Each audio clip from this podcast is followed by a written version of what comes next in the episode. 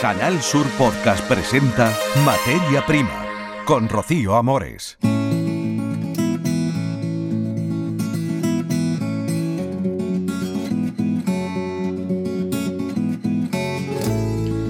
Saludos. La formación agraria en nuestra tierra es fundamental. Cada año son cientos los jóvenes que se forman en agricultura en toda Andalucía. Hoy hemos asistido a la graduación de 150 alumnos de la Escuela Familiar Agraria Campomar, que tiene su sede en Aguadulce, Almería, y donde vienen estudiantes de toda Andalucía y de España. Conoceremos sus titulaciones y viviremos con ellos una jornada de fiesta al final de sus estudios, la puesta de bandas. Hablaremos además con una de las empresas que acoge a estos alumnos en prácticas en sus instalaciones y colabora con la escuela, quien por cierto tuvo para ellos uno de sus reconocimientos. Se trata de la empresa Melimar Bio Agricultura Ecológica y también vamos a hablar con nombre de mujer de Adoración Blanque, que ha sido elegida presidenta de Asaja en Almería. Ocupaba la secretaría de esta organización agraria desde 2013. Todo ello y más en materia prima en la realización técnica está Antonio Martín. Escuchas Materia Prima. Canal Sur Podcast. Ir de fiesta a una puesta de bandas es emotivo, pero más es una escuela agraria. Hablamos de la Escuela Familiar Agraria de Campomar, en Aguadulce. Allí ha estado Carlos Juan. Adelante, Carlos.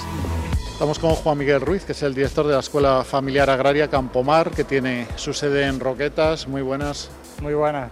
Hoy día especial, eh, un evento importante porque es la ilusión también de los alumnos y las alumnas, ¿no? la imposición de becas. ¿Quiénes realmente se han hecho acreedores a la beca? Háblanos de ese alumnado. Pues sí, como dice, es el evento más importante que podemos tener de cara a nuestros alumnos y a sus familiares y este año terminan su formación 150 alumnos en la escuela de la familia profesional agraria, transporte y mantenimiento de vehículos, industria alimentaria, decir, abarca todo el sector agroalimentario, los alumnos que al final van a ser el futuro de nuestro campo. Eh, son dos años, un año, porque estamos hablando de FP, ¿no? De formación profesional. Entiendo que son dos años al mínimo. Sí, cada, cada uno de los niveles, tanto FP básica, grado medio como grado superior, son dos años de formación, en los que tienen una formación muy práctica, en la que van alternando sus periodos tanto en la empresa como en la escuela, que es el modelo que al final tiene implantado la escuela Campomar, que es ese contacto directo con la empresa. Tengo entendido que también eh, se va a distinguir la labor de empresas que han colaborado con la Escuela Campomar y como centros de trabajo, imagino, y material, ¿eso así? ¿Va a haber un reconocimiento?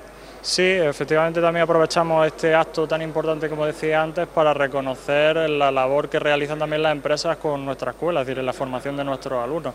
Vamos a reconocer a empresas como Melimar Bio, a empresas como Copper, como Clause, todas ellas colaboran en la formación de nuestros alumnos, también eh, Beiresa, el taller de mecánica Caler, eh, Carretilla Almería, en fin, ocho empresas a las que nosotros le, tenemos que dar las gracias por esa formación que están recibiendo eh, precisamente en su empresa.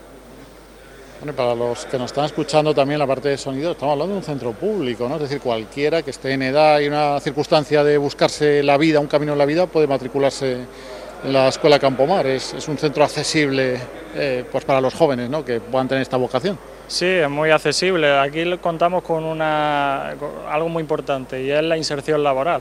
El que quiera estudiar al final acabará trabajando y, eh, lo que es la escuela está abierta para que todo aquel que quiera formarse en el sector agro será bienvenido. Y hemos dicho eso, formación de jóvenes en el campo encuentran un camino. Ahora mismo las perspectivas son buenas eh, para bueno, pues quienes se quieren titular en, en alguna de las ramas que has dicho que tiene que ver con la industria agroalimentaria. Eh, ¿Hay trabajo? Hay mucho trabajo, más del que nos imaginamos. En el sector, además, agroalimentario, como hemos dicho, siempre nos hemos dedicado no solo al tema de formación como técnico de campo, pero hemos ampliado a técnicos de calidad, a técnicos de mantenimiento de maquinaria de cooperativa, es decir, hay un mundo inmenso, se abren unas perspectivas laborales impresionantes para, para aquellos que quieran estudiar. Pues enhorabuena a todos los que ahora culminan sus estudios, ahora estarán con el gusanillo, ¿no? Decir, ahora a qué me dedico, a qué me. Eh, sabiendo que tienen la formación, pero buscándose un poco un hueco. ¿Les ayudáis en eso, por cierto, también, en el día después ya en el mercado laboral? Sí, no, no es algo que acabe aquí hoy, ¿no? con este acto. seguimos teniendo una bolsa de empleo, seguimos guiando a los alumnos porque eso forma parte de la esencia de la escuela y seguimos ayudándoles al final a que se incorporen a ese mercado laboral. esa ayuda, que la utilicen bien, que ahora ya tienen los conocimientos también para desempeñarse bien en los centros de trabajo. Muchísimas gracias por atender los micrófonos de Canal Sur. Gracias a vosotros. Entre los galardonados por la escuela por el apoyo que prestan industrias y empresas como Copper, HM Clause, Ibérica, Agrodifusión, nuestro compañero Antonio Navarro o Carretillas Almería en el campo de la agroindustria, también hay otra empresa que conoceremos más a fondo. Se trata de Melimar Bioagricultura Ecológica. Melimar Bioagricultura Ecológica ha sido una de las empresas que también ha reconocido por su colaboración en la labor formativa la empresa familiar agraria Campomar. Melimar Bio es una empresa pionera en el sector de la agricultura ecológica que tiene más de 18 años de experiencia y que se dedica a la producción, envasado y comercialización de frutas y hortalizas. Cultivan distintas variedades de tomate, además calabacín, pepino holandés, berenjena, melón o sandía. Ayuda también a la escuela en la formación Campo Mar para una formación de los chicos que están estudiando y también para que se incorporen las nuevas generaciones al campo. Es por ello que también ha recibido uno de los reconocimientos de, esta escuela y son muchos los años que tiene, como decíamos, de experiencia. Estamos con Miguel Cazorla, que es director gerente de Melimar Bio. Eh, Miguel, también fundador. ¿Cómo va la agricultura ecológica? ¿Cómo va la empresa en estos momentos? Pues la verdad es que ante todo agradecerte estos minutos que nos dedica a este a este proyecto y a esta ilusión que empezó hace ya más de 20 años, aunque la empresa efectivamente Menimar Bio pues la, la, la creamos, la creé eh, hace unos 18, 19 años, efectivamente. Pues mira, la, la ilusión es muy grande. Creo que cuando empezamos con el tema ecológico, nunca, nunca eh, habíamos pensado que pudiera llegar, o nunca pensé que iba a llegar a, a hoy a hacer una cosa que realmente pues mm, no se tomaba en serio, eh, se pensaba que el tema de la agricultura ecológica era algo pues quizás para el novista y que eso pues no iba a ser nada nunca materializado, pero yo desde que empecé pues tengo una pequeña eh, centro de formación que, cada vez se ha ido se ha ido aumentando y apuesté muy fuerte y de hecho con empresas como Copper o Rizuan, que tanto ayudaron inicialmente mm, cuando no había nada, no había nada, es decir, hasta para poder eh, sulfatar o para poder eh, combatir las plagas, pues aparte de la lucha biológica que siempre creí en ello, pues teníamos que fabricar los propios productos, es decir, macerar ajo, eh, que era de segundas, compraba ajo de segunda y lo trituraba hasta que fermentaba y de esa manera lo utilizábamos como repelente, hasta utilizar picante y tantas otras cuestiones. Yo creo que eh, no ha sido fácil el camino de la agricultura ecológica hasta hoy, pero, pero la verdad que ha sido muy satisfactorio. Y poco a poco, empecé con dos hectáreas y, bueno, hoy tenemos eh, pues bastantes hectáreas. La verdad es que... Bueno, bastantes, ¿cuántas son? A ver.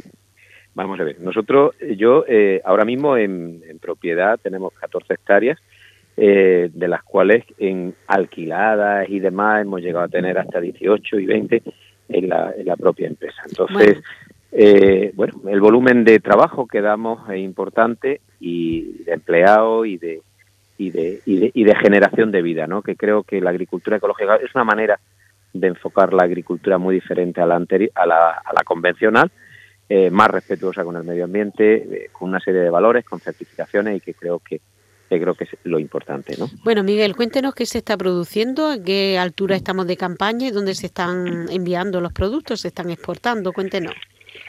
Bueno, la, ahora mismo estamos en la última fase ya de la campaña, porque estamos en la época de la limpieza, en la época de, de reorganizar, de organizar fincas. Eh, ya tenemos incluso las, las, plantaciones, las semillas seleccionadas y, y está todo programado de cara a los mercados y actualmente pues estamos pues directamente eh, pues preparándolo todo para la próxima para la próxima campaña.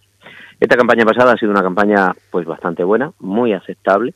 He tenido principalmente tomate rama eh, tomates cherry principalmente en cherry rama y pepino y, y mucho calabacín la verdad que sí. bastante calabacín también. Y la verdad que ha sido una campaña como digo pues muy muy muy buena en cuanto a calidad y en cuanto a producción, pero también muy buena en cuanto a, a, a estabilidad de, precios, que creo que en el ecológico es algo que, es importante. Coinciden todos. Bueno, háblanos de la labor formativa también que hacen la labor de colaboración con las escuelas agrarias que hay en la provincia de Almería para la formación de las futuras generaciones, Miguel. Bueno, con respecto a eso, como he dicho inicialmente, desde el principio yo he tenido aquí una, pues, un centro permanente, no cobramos nada, eh, lo hacemos de manera generosa y, altruista, lo hago, lo he hecho siempre y tenemos nuestra finca abierta al tema de la formación, porque estoy convencido que la formación de los jóvenes, la formación de los no tan jóvenes, eh, tanto los que van a asesorar como los que son agricultores, eh, tienen que ver la realidad directamente en el campo. La, lo que es la profesión de la agricultura es algo muy, muy, muy empírica y tiene que demostrarse o tiene que de alguna forma eh, pues enseñarse a través de la propia experiencia. Por eso nuestras puertas siempre han estado abiertas a, todo, todo este tema de lo que es la formación. Eh, Campo, Campomar hacen una labor eh, ya más de 50 años, en total 54 creo que estaban, 53, 54 años que llevan ya en, en marcha con esta labor y creo que es algo encomiable. Eh, hay un equipo directivo magnífico, hay, bueno, pues yo le tengo mucho aprecio también a Arcadio, que es el, el director desde el punto de vista también eh, como espiritual, como, como padre que también está ahí y que, y que creo que ha hecho y están haciendo una labor, como digo, encomiable. Por eso desde Melimar eh, siempre hemos apostado y, tienen las puertas abiertas pues para todo lo que, lo que precise en materia de, formación. Pues muchas gracias Miguel Cazorla por hablarnos de agricultura ecológica, gracias por estar con nosotros y de formación también, gracias.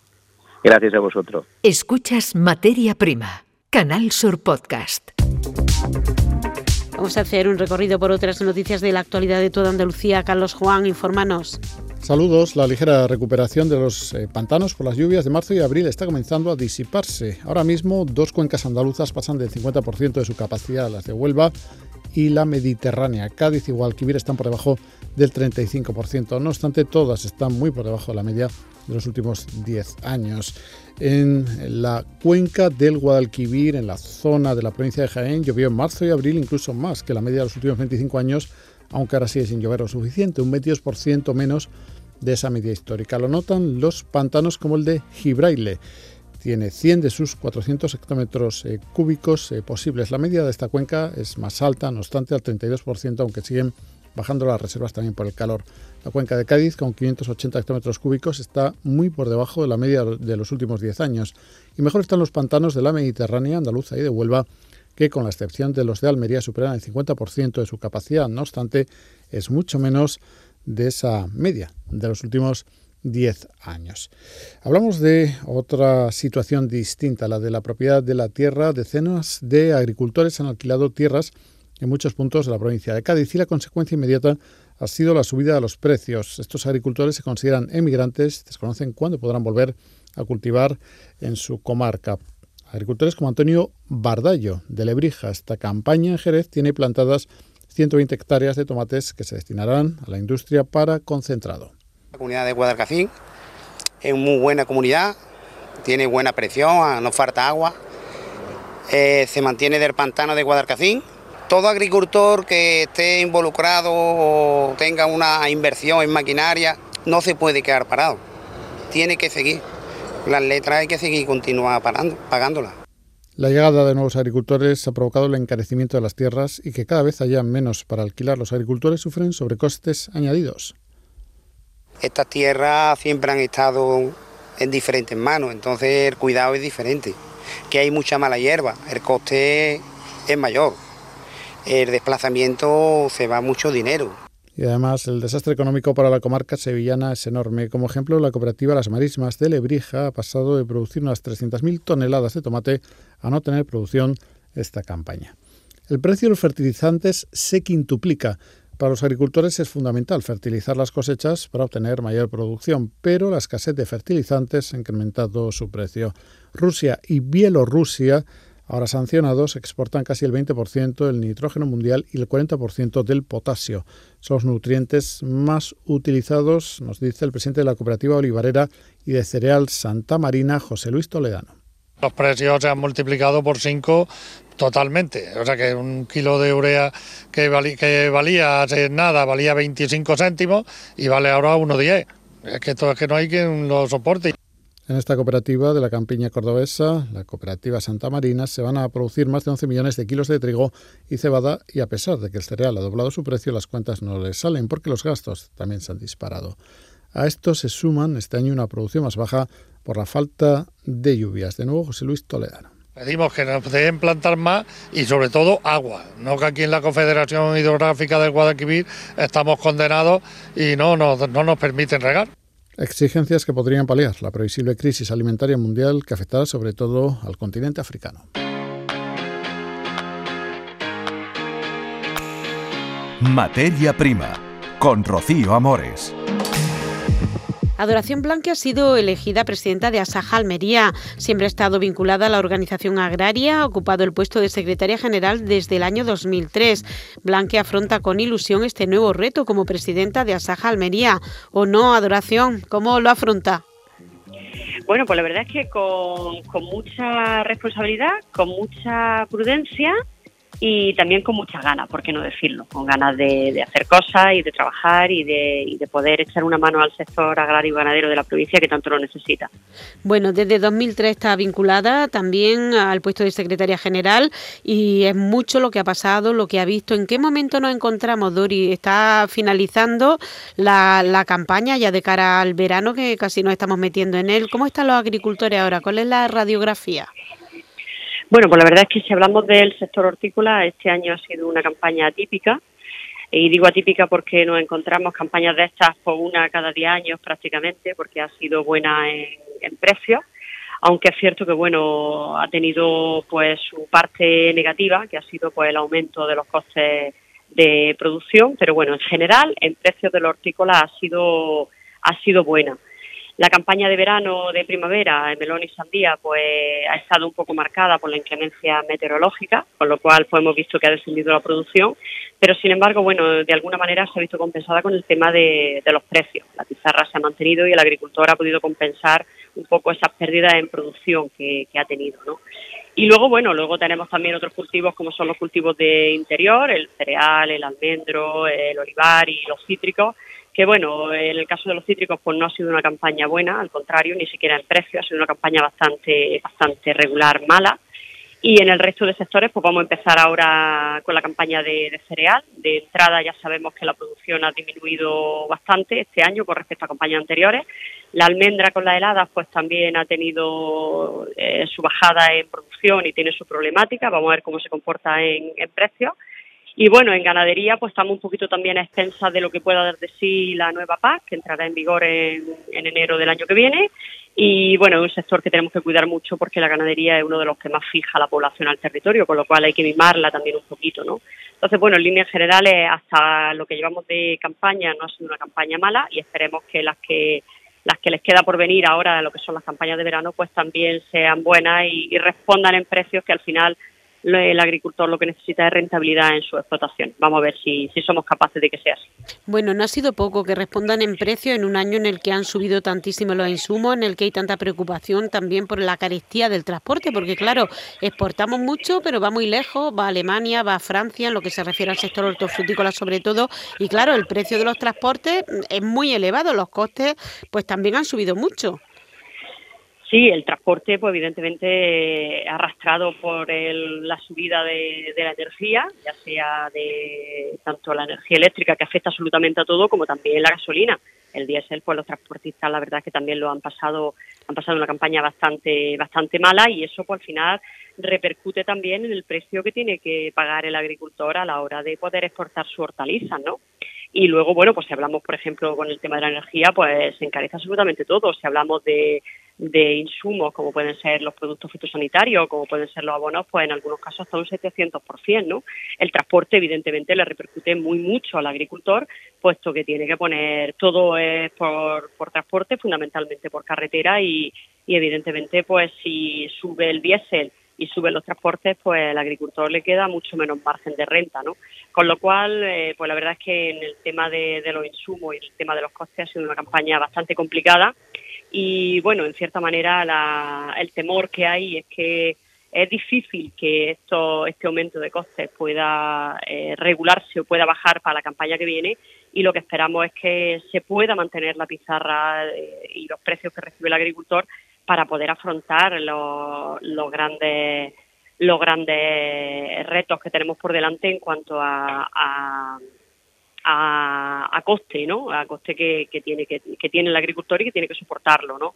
Y luego, bueno, también hay que tener en cuenta pues que se han visto reducido el volumen de producción en kilos prácticamente en todas las producciones y eso, pues quieras que no, también afecta mucho a que el coste que ha aumentado se pueda repercutir en un número de kilos en una campaña normal a que se tenga que repercutir pues en un volumen de kilos menor, con lo cual pues eso hace también que la renta que la renta sea menor. En definitiva, eh, el aumento de costes eh, ha afectado muchísimo a todas las producciones y ha afectado muchísimo a la agricultura, al agricultor y a toda la industria que rodea pues lo que es el sector agroalimentario de la provincia, con lo cual pues bueno, la verdad es que sí, que ha sido bastante complicado y vamos a ver de cara a la campaña que viene pues cómo cómo podemos cómo podemos afrontarlo y de qué manera pues vamos a, empezar la campaña que en algunas zonas ya, ya están eh, prácticamente comenzando, como es la zona de, pimiento, ya está empezando la, la, próxima campaña, ¿no? Vamos a ver cómo, a ver cómo se desarrolla. Espero que, espero que la tendencia siga y que los precios pues se mantengan, que es lo que hace falta. Bueno, la visibilidad de la mujer en el campo, ¿cómo está? Y bueno, cabeza visible de Asaja en Almería, pues un buen síntoma, una buena señal. ¿Cómo está el papel de la mujer en, en el campo? Bueno, la mujer hay que reconocerle que ha jugado un papel fundamental en el desarrollo agrario de Almería, ¿no?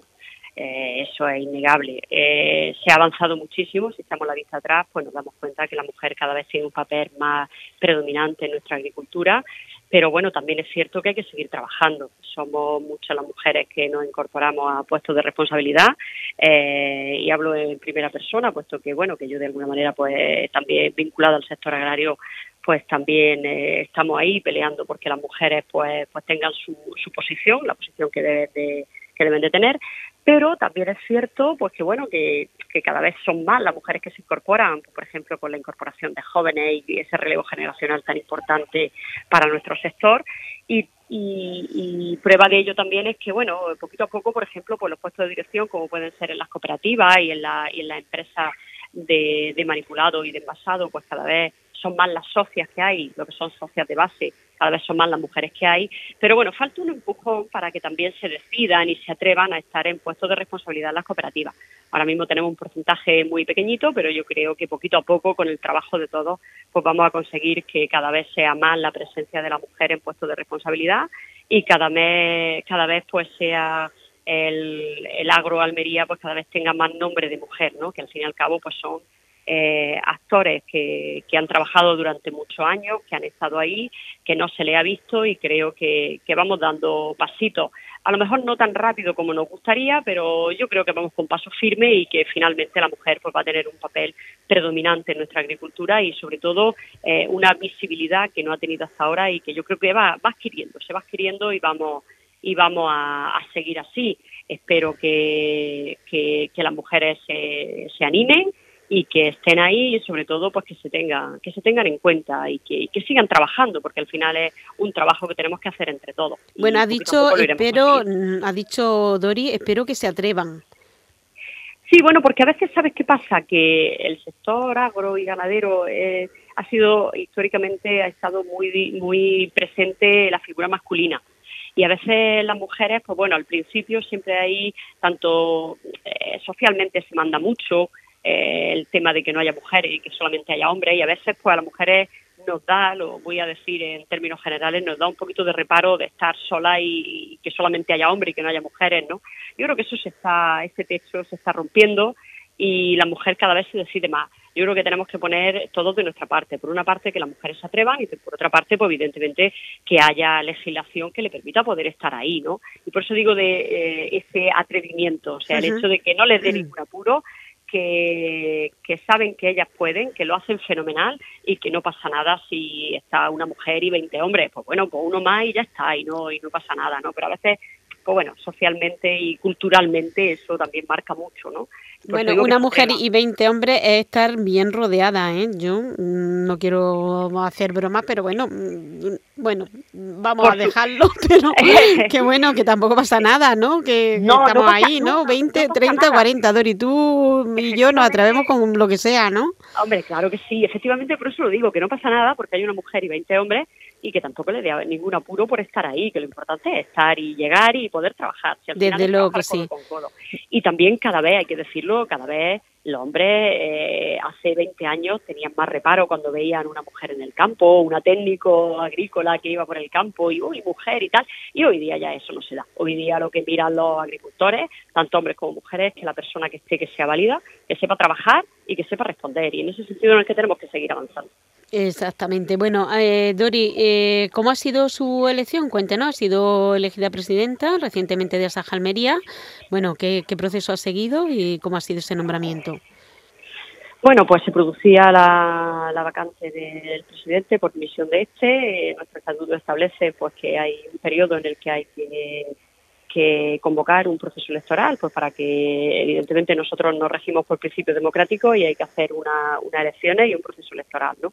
Entonces, una vez que se produce esta dimisión, pues eh, se abre el periodo electoral, la apertura de candidaturas, se pueden presentar evidentemente eh, todas las personas socios de que, que reúnan los requisitos que estatutariamente se, se establecen. A partir de ahí, pues bueno, pues eh, a mí me lo pidió, depositó la confianza en mí el, comité ejecutivo, la junta directiva y bueno, y finalmente la asamblea, pues yo decidí presentar mi candidatura y fue el día, el pasado 3 de junio, cuando bueno, la asamblea pues ratificó eh, la propuesta que se había hecho y la candidatura que había presentado y a partir de ahí, pues bueno, a seguir trabajando, aquí estamos y sobre todo pues a disposición de todos los agricultores y ganaderos de la provincia, eh, pues para intentar solucionar y mejorar eh, las condiciones en, su actividad profesional que es la agricultura, ¿no? A disposición, a disposición de todo una vez pasado este proceso y una vez que ya pues legalmente se ha constituido tanto el comité ejecutivo como la presidencia como tal. Bueno, Dori, muchísimas felicidades, enhorabuena, gracias por estar con nosotros y nada, vamos a seguir trabajando. Pues muy bien, muchas gracias a vosotros, a disposición vuestra y a disposición de todos los agricultores, como he dicho antes. Y nada, seguiremos trabajando y vamos a intentar, eh, voy a intentar estar a la altura de las circunstancias y a la altura de la agricultura de Almería. Seguro que sí.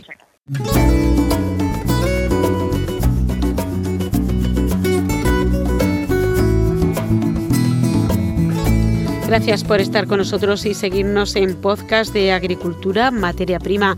Que sean muy, muy felices. Se despiden Antonio Martín y Rocío Amores.